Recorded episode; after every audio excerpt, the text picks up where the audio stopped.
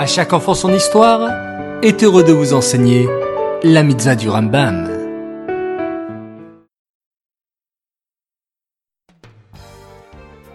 Bokertov les enfants, content de vous retrouver. Comment allez-vous ce matin? Baruch Hashem.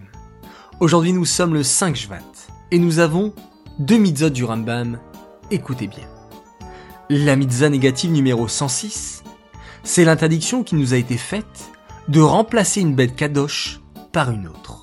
C'est ce qu'on appelle Temura. Puis la mitzvah positive numéro 87, il s'agit de l'obligation selon laquelle l'animal désigné pour remplacer un autre sera considéré comme sanctifié, kadosh. Alors, c'est quoi l'interdiction de Temura En fait, c'est lorsque quelqu'un prend une bête et la sanctifie pour Hachem afin de l'apporter en korban sur le misbéach et qu'ensuite il change d'avis.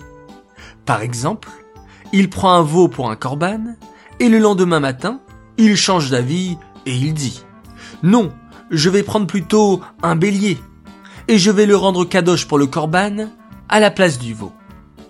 Alors, la Torah interdit de faire cet échange même si le bélier coûte plus cher que le veau. Mais, étant donné qu'il a rendu Kadosh le bélier par sa parole, il devra être sacrifié.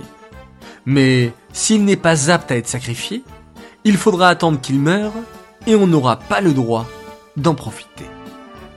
Ces mitzvot sont dédiés Louis Nishmat, Gabriela Batmoshe, Aléa Shalom.